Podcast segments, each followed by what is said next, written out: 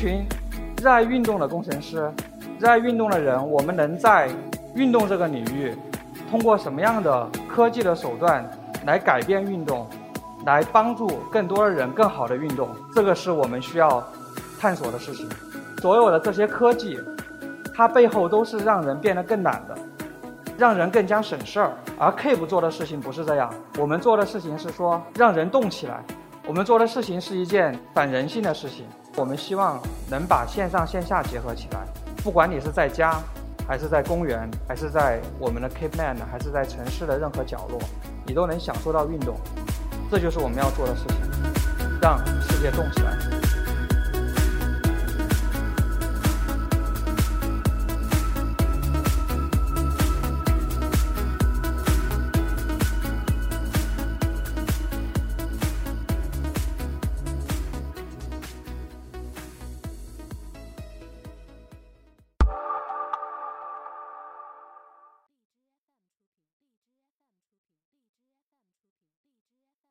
我是一刻 Talks 的讲者彭岳辉，我在 Keep 是负责技术团队的。Keep 的技术团队和互联网公司的技术团队有一个本质的差别，就是我们是一波喜欢运动的人。我们做硬件的工程师，他的马拉松的成绩是两个小时五十分钟，也就意味着他必须以不到四分钟的配速。跑完四十二点一九五公里，而我自己也是，我在加入 Keep 之前大概有九十多公斤，然后现在是七十多公斤。在 Keep 的呃工作和生活之中，我最开心或者说我每天最期待的事情，其实是从公司的大门出发，绕着长安街跑十公里回到公司，这是我每天呃最开心和最期待的事情。那么，一群热爱运动的工程师，热爱运动的人，我们能在运动这个领域，通过什么样的科技的手段来改变运动，来帮助更多的人更好的运动？这个是我们需要探索的事情。谈到科技，现在人工智能已经无处不在，但所有的这些科技，它背后都是让人变得更懒的，让人更加省事儿。而 Keep 做的事情不是这样。Keep 在通过科技的手段和运动结合，我们做的事情是说，让人动起来。我们做的事情是一件反人性的事情。我们提倡的是自律给我自由。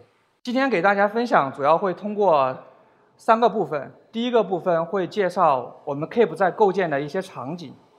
第二个部分我们会介绍 Keep 在打造的大数据的平台。第三个部分我们会介绍 Keep 在打造基于大数据平台打造的一个算法的平台。首先，我们看我们打造的场景。Keep 最开始是一个 APP，我们的定位很简单，我们是做一个运动的社区。我们希望这个运动的社区能够满足不同人群的运动的需求。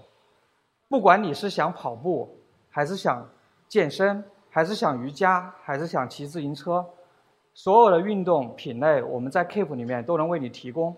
有了这些丰富的品类之后，我们设计了一个强大的数据中心。这个数据中心能够记录你的所有的运动的记录。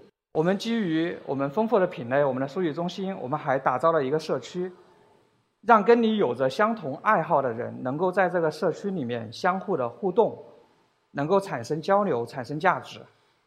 这是我们构建的第一个场景，就是我们 Keep 的这个 APP。然后我们基于我们的 APP，我们打造了我们的第二个场景，就是我们用来满足家庭运动需求的场景。Keep Kit，这是我们为家庭运动场景去打造了一个一系列的智能的硬件。我们目前上市的像跑步机、体脂秤。我们的跑步机它会通过我们的 APP 自动的把你的跑步课程下发到跑步机上，你只需要在 APP 上选择一个课程，接下来的所有的事情跑步机都会自动的完成，包括它的速度的调整、它的卡路里、它的时间。另外一个设备是体脂秤，有了体脂秤之后，我们能把用户的身体数据和我们的课程的内容，包括我们提供的运动指导结合起来。这是我们打造的第二个场景，是针对于家庭运动的场景。第三个场景是我们为城市去打造了一个运动的空间。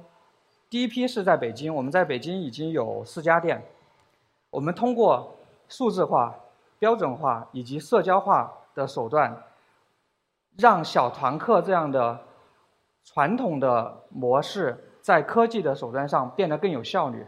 我们会通过智能硬件，把用户在这个空间里面产生的所有的数据和我们线上的 APP 结合起来。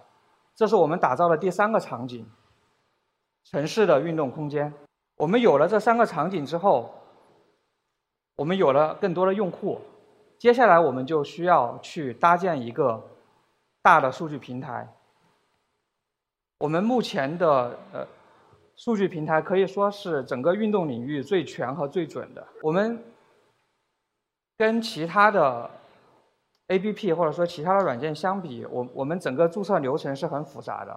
我们在你用我们的 APP 之前，我们就了解到了你的社会学的属性，了解到了你的运动的目标，了解到了你目前的身体的情况，以及你的年龄啊、性别啊，包括你所在的城市这些信息。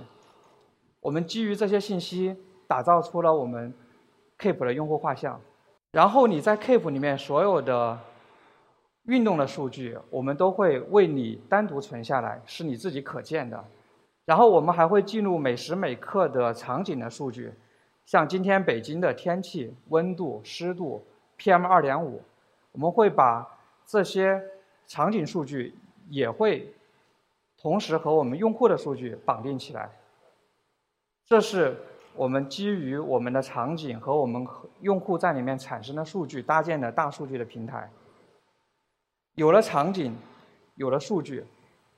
我们要做的事情是通过人工智能、通过科技的方式，让数据产生价值。这张图是北京的地图。从这张图可以看到，这张图是我们把用户所有跑步记录的数据脱敏之后生成的一张图。从这张图里面我们可以看到，像奥森，就这个黄色的区域，它会有一条很明显的，呃，比较。颜色比较深的一条线，这是因为在奥森跑步的人很多，包括朝阳公园还有故宫。我们通过无数用户贡献的匿名的这些数据，我们可以做什么？基于这个想法，我们设计了我们的跑步路线。跑步路线就是你打开 Keep 的 APP，你可以找到，不管你是在哪一个城市，不管你是出差还是在工作，你都能找到你附近最适合跑步的一个地方。这个地方可能是奥森公园，可能是朝阳公园，也可能是围绕故宫。我们基于用户的上传的轨迹的信息，会通过一个呃聚类的方式，我们会通过滤波生成上万条的跑步路线。在路线生成完之后，我们会通过我们 APP 的产品功能推送到给无数的用户，让更多的用户能够用到这个功能。同时，我们会基于使用这条路线的用户的数据，我们会给他打分匹配。跑得更多、跑得更快的人，我们会给他一个地主的称号，告诉他这条路线你现在是地主。然后基于更多的社交的元素，我们又打造了像多人跑步的聚合。你和你的朋友打开 Keep，你不需要做任何操作，只要你们围绕同一个地方跑步，我们就会给你们生成一一份独特的报告。给你们用来回忆，用来去看看你们这个配速啊、数据啊，以及说基于这些数据做更多的交互。这是我们第一个基于跑步的 GPS 的数据做的一个算法。另外，刚才也提到了我们在做硬件，硬件其实是一个被动采集数据的一个一个装备。我们有了硬件之后，我们可以通过硬件去。被动的收集到用户的用户的一些运动运动的数据，我们基于这些数据可以提供给用户更好的指导。比如说这两张图都是我们去采集的，我们自己的用户的带着我们我们的手环的一个运动的数据，我们会给它的运动的数据画画出它的运动的轨迹，我们会去判断它的运动是不是一个真正标准的运动。这是我们基于硬件的传感器的数据，以及说我们对传感器的轨迹识别，以及说动作指导的一个一个应用。我们的定义很简单，就是我们要通过更多的硬件让运动更有趣。这是一个 3D 的模型。其实很多用户都想知道。我在不同阶段，我的身体是什么样的？比如说我自己来说，我其实很想去进入到我当时九十多公斤的时候，我的三 D 的形状是什么样的？我的胸围、我的腰围、我的人体的结构是什么样的？然后我们现在基于视觉做这件事情，就是通过视觉的手段去记录你不同阶段的身体的人体的模型。这里面是基于一套呃对人体。生理结构的一些理解，包括我们视觉算法做出来的，这样你在不同阶段，经过不同运动之后，你的身体结构的变化，我们是能够告诉你的。我们相信这一部分数据是对你有价值的，这是我们通过算法对人体结构的一个应用。还有一部分是，我们会基于视觉，基于普通的摄像头，我们会给用户。基于摄像头的一个动作指导，从这张图里面能够看到，我们会让你站到一个固定的区域，通过摄像头对你动作的捕捉，以及和我们形成的标准动作进行对比，你的动作是不是符合一个标准动作的定义？你的深蹲是不是标准的？你的左右是不是平衡的？你的深蹲的角度是不是对的？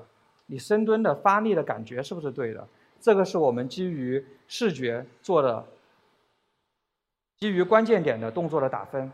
这个是我们通过我们对我们已有的用户的运动能力评估做的一个功能。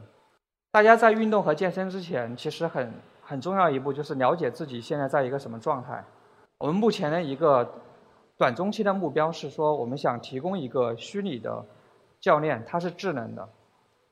它跟真实的教练比，当然会有一些缺陷，比如说，它不能实时的、非常非常及时的反馈，它不能像一个真实的教练一样给你鼓励，在你做不动的时候给你一声加油。